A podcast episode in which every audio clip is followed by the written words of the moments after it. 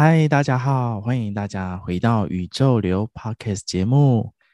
喜欢宇宙流的朋友，谢谢你们一直以来的支持，让节目能够持续的更新以及制作到现在。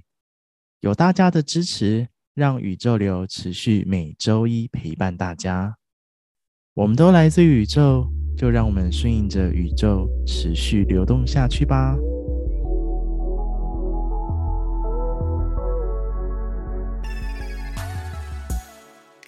最近呢、想要跟大家分享一出我自己在追的韩剧。这出韩剧我其实看完之后觉得哇，觉得太好看了。然后它虽然很短，但是每一集的内容那种资讯量实在太庞大了。然后看完之后有太多内容，觉得想要跟大家一起来分享。这次想要分享的这出韩剧啊，叫做《地狱公使》。《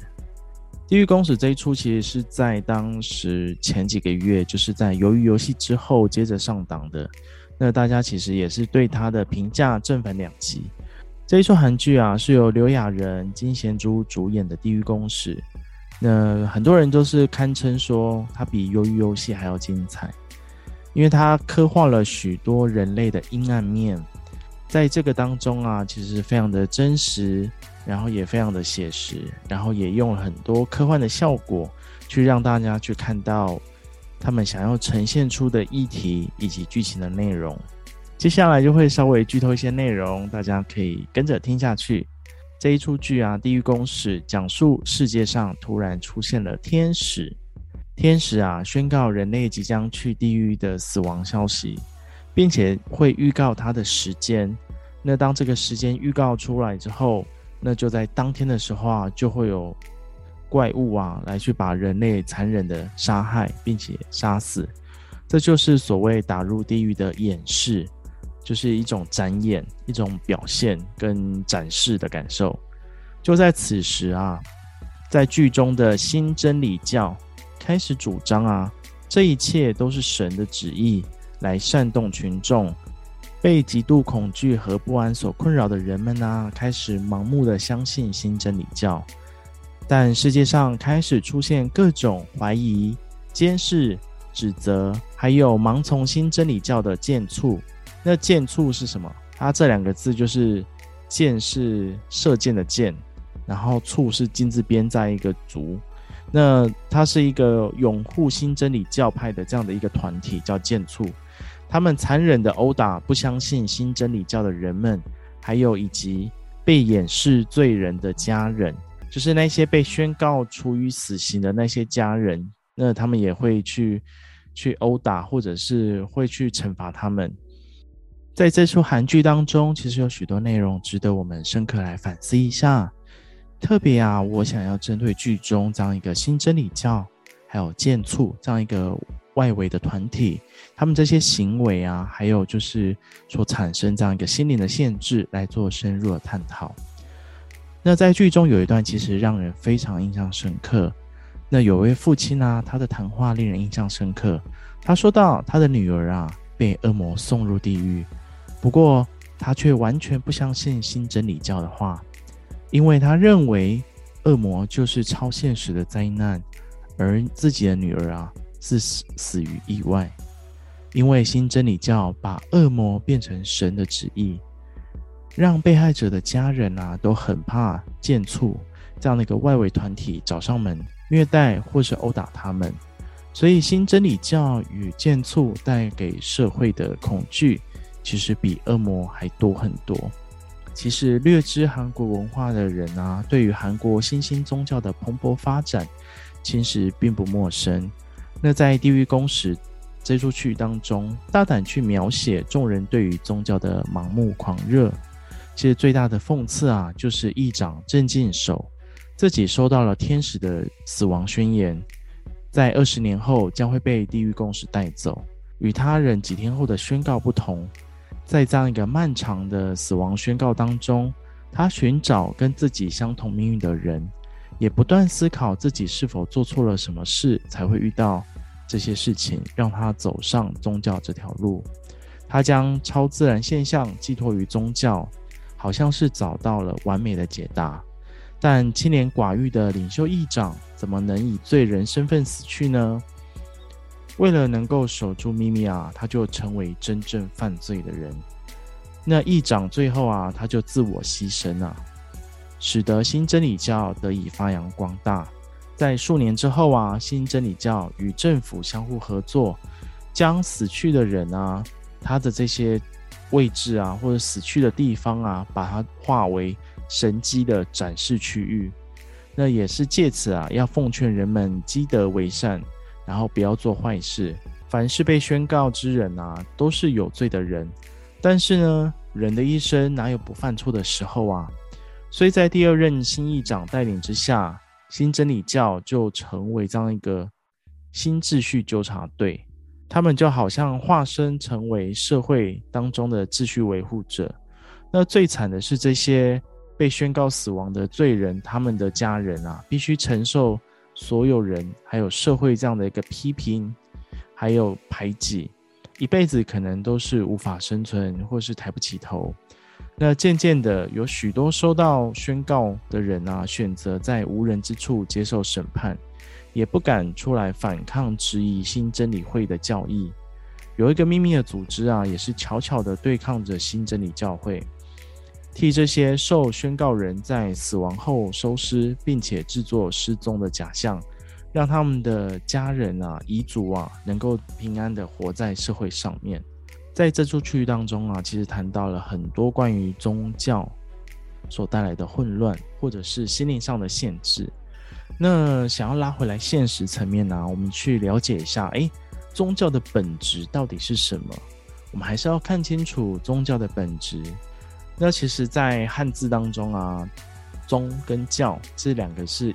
意义上是不同的。按照《说文解字》的内容来去谈到关于宗教二字啊，那宗教表示啊，对神格化或是人格化的自然宇宙以及人类祖先神灵的尊敬与敬拜。那教呢，则是指出教化、育化或教育、启发等等。进而侧重于表达神道、人道，或是某一家理论体系的信仰与传播。那这样的一个解释方式啊，其实跟西方的 religion 的这样的一个词是非常接近的。那刚刚是从东方的角度来去看宗教二词的字面上的意义。那如果回到西方的角度啊，来去看看西方角度宗教的英文叫什么？叫 religion。那 religion 源自于古罗马时代的这样一个拉丁语 religio religion 在近代西方宗教概念上有关联。却不等同，更多属于一种神学的概念。古罗马哲学家西塞罗在他的著作当中《论神之本性》当中使用过 religare。那这这样的一一个字啊，它其实代表着反复读诵或是。不断的冥想、默念等等，那可见当时在神的敬拜上需要集中注意力，然后也要相对的比较严肃或是专注。另外，古罗马神学家奥古斯丁在《论真宗教》以及《论灵魂的数量》当中，皆用 religere 表示人、神与灵魂间的重新结合。以人神联盟来说，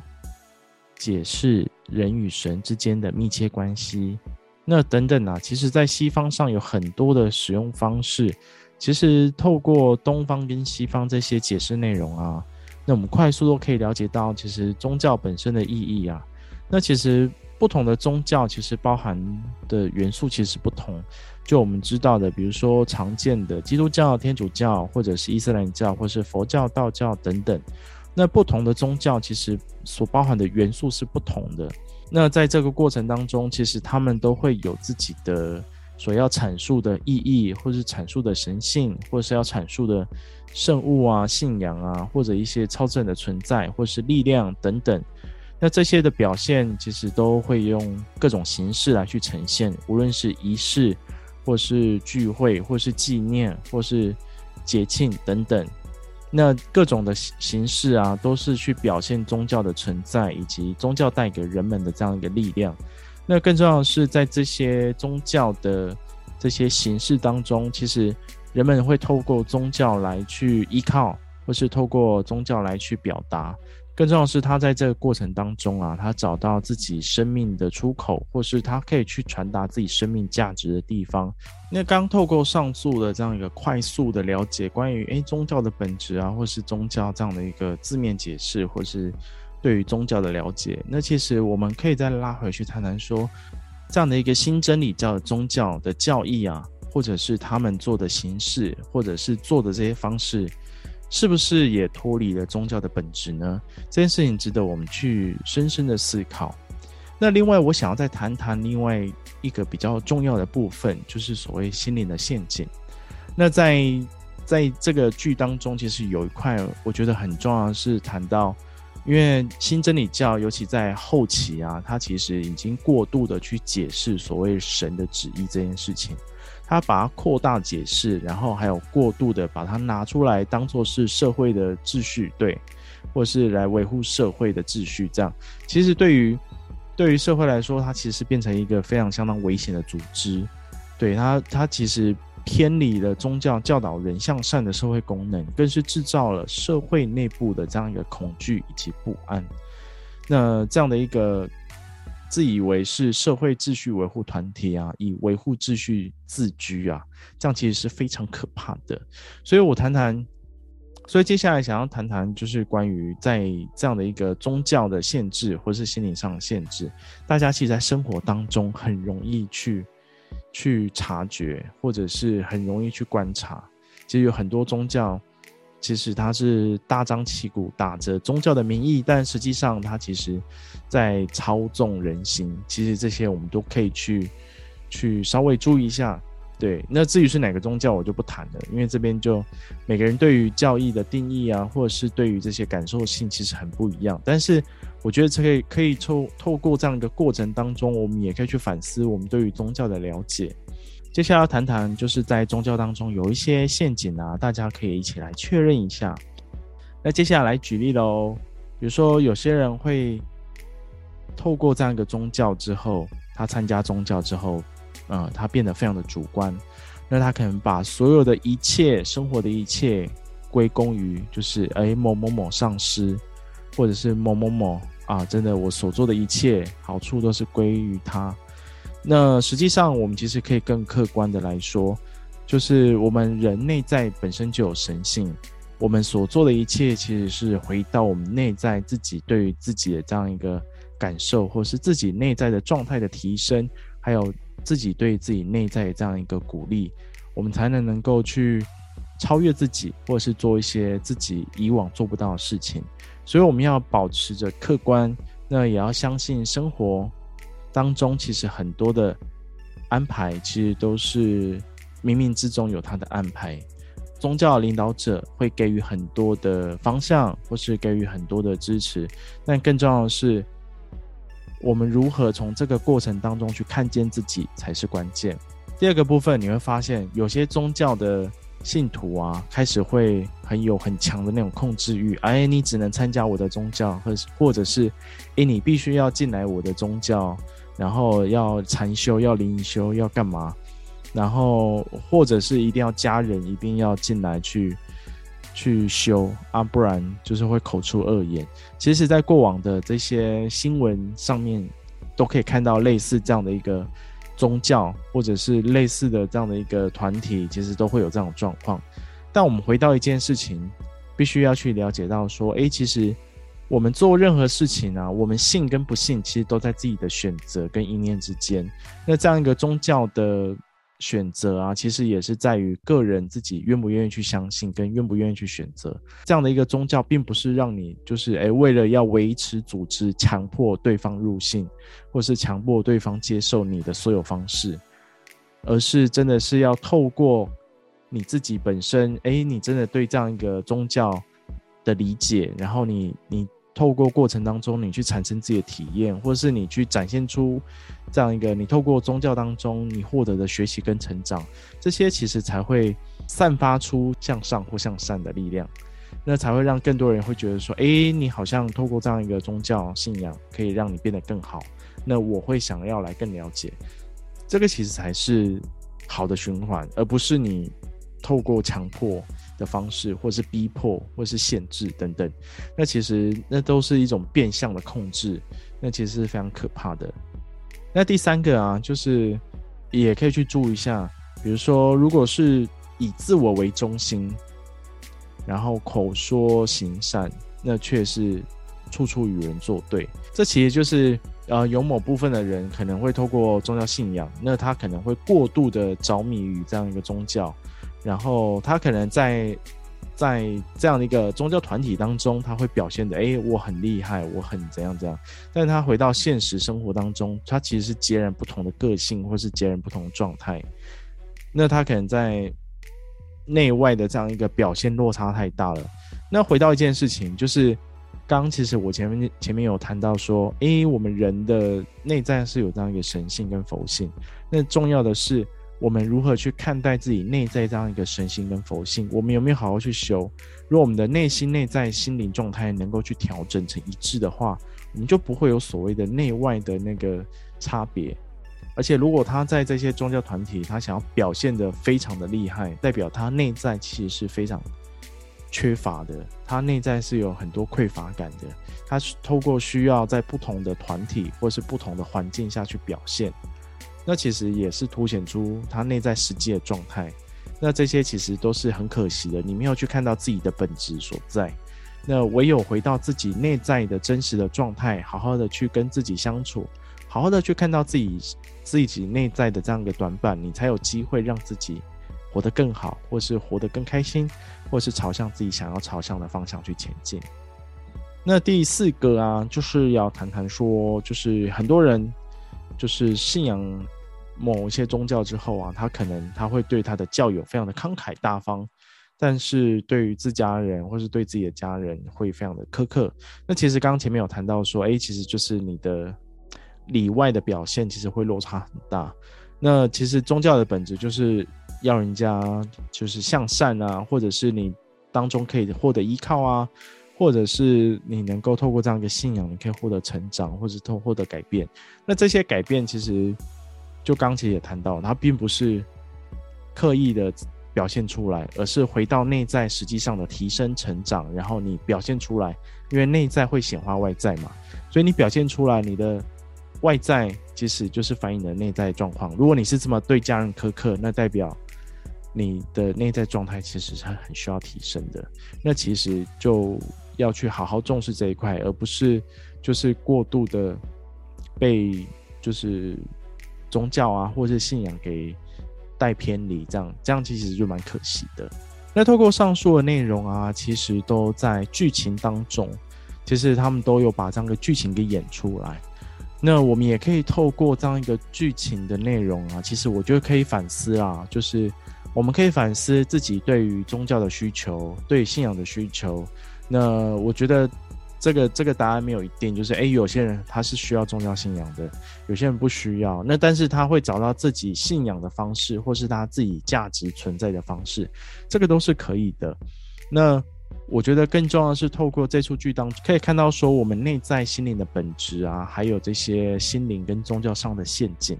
那其实我觉得这是最重要的。那最后想要跟大家来谈谈这一段，我觉得。我觉得去聊聊说，哎，地狱公使，那到底地狱是在哪里呢？那这一段其实我觉得就是还蛮值得大家一起来反思的，就是地狱公使他看见了人性的盲目，或是贪婪、恐惧，还有就是这些对于宗教的狂热。那我们作为旁观者啊，其实是可以。保持一定的理性去观看这一切，或者是对于这样的一个内容去产生批判。就像我刚提出来这些内容，就是诶，我是以一个旁观者的角度，但是当我回到自己也是这样一个某一个宗教的信徒的时候，其实我也会让自己去试图去保持清醒，我也会去提醒自己说，诶，哪些是哪些是我可以去学习的，那哪些是我可能要去注意一下的。呃，其实这些都是我们可以透过剧中可以来去反思，或者是来去觉察的部分。那在剧中啊，这些人们啊，去遭受到这些无谓的批评或是无谓的责难的时候，其实对他们而言，宗教它其实它是想要在剧中的他们是想要找到一个心灵的寄托。那如果有一个人愿意站出来去质疑、指责、保护自己深爱的人，也可能会成为奇迹。那并非信仰宗教就是盲目无知的。那这样的结论呢、虽然在剧中是非常的简单，也非常的直接。那当有人心术不正啊，就去操弄他人的弱点或是苦难，去危害社会，这个其实才是我们这样一个人间会成为地狱的主要原因啊。听到这边呢、啊，其实都会想要让我们继续去追第二季的内容。那听说第二季的内容也会接下来也要再准备筹备继续拍第二季了，所以也非常令人期待，敲碗期待。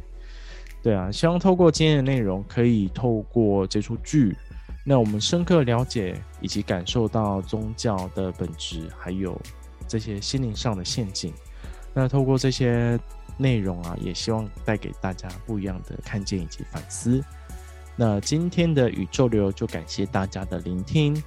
那目前宇宙流也开放赞助喽，喜欢宇宙流的朋友啊，欢迎您透过一杯咖啡的费用来支持赞助我，创造更好的内容。宇宙流，我们都来自宇宙，就让我们顺应着宇宙持续流动下去吧。